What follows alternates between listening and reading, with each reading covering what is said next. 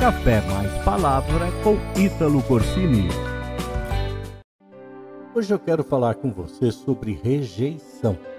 Eu acredito que o sentimento de rejeição é um dos sentimentos que mais machuca uma pessoa e um dos sentimentos que mais deixa marcas profundas na alma de alguém. Não há coisa pior do que ser rejeitado e todas as pessoas que um dia passaram por isso podem dizer que o sofrimento é muito grande. O sentimento de rejeição, ele pode vir de um grupo de amigos, de um ex-relacionamento, do pai, da mãe, que por muitas vezes abandonam os filhos, até mesmo através de pessoas da igreja que você pertence ou pertenceu ou quem sabe de algum grupo que você liderou no trabalho, na tua vida profissional, ou mesmo até alguma igreja que você porventura tenha pastoreado. Há casos que o sentimento de rejeição acontece por causa da cor, da condição financeira, por causa do peso, ou até mesmo pela estética ou pela aparência. A pessoa rejeitada normalmente se sente inferior às pessoas que estão à sua volta. Elas têm grandes dificuldades em se relacionar e sofrem muito com aquela sensação de que ninguém gosta dela ou quando é desprezada por alguém. Há muitas pessoas que, por causa disso, passam a vida toda tentando agradar todo mundo, com a esperança de um dia ser aceita, valorizada, ou quem sabe receber mais atenção. Ou seja, passam a vida vivendo em torno da aprovação de outras pessoas. Lidar com a rejeição, eu posso te dizer que é um grande desafio. O apóstolo Paulo, por exemplo, ele teve que lidar com a rejeição, pois ele era perseguido pelos judeus, por pessoas poderosas, ele foi muitas vezes rejeitado por cidades inteiras, sofreu prisões e açoites e sofreu muito. Mas, mesmo com tantas dificuldades e rejeições, ele se sentia amado e aceito por Deus.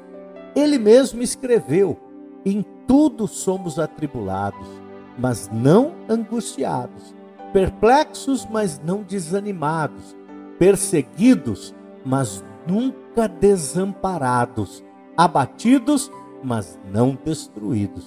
Em outro momento, ele ainda escreve: Porque estou certo de que nem a morte, nem a vida, nem os anjos, nem os principados, nem as potestades, nem o presente, nem o porvir, nem a altura, nem a profundidade, nem alguma outra criatura nos poderá separar do amor de Deus que está em Cristo Jesus, o nosso Senhor.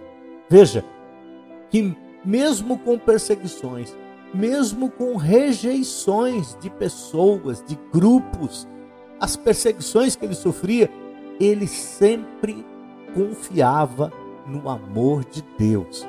Ele sabia que nada poderia separá-lo do amor de Deus.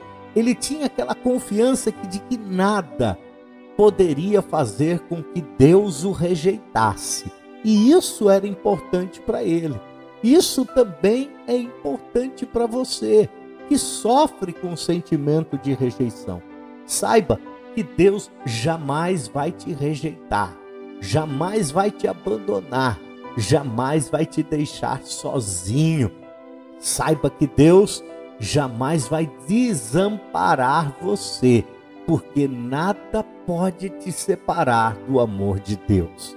Certa vez o salmista disse assim: Ainda que me abandonem pai e mãe, o Senhor me acolherá.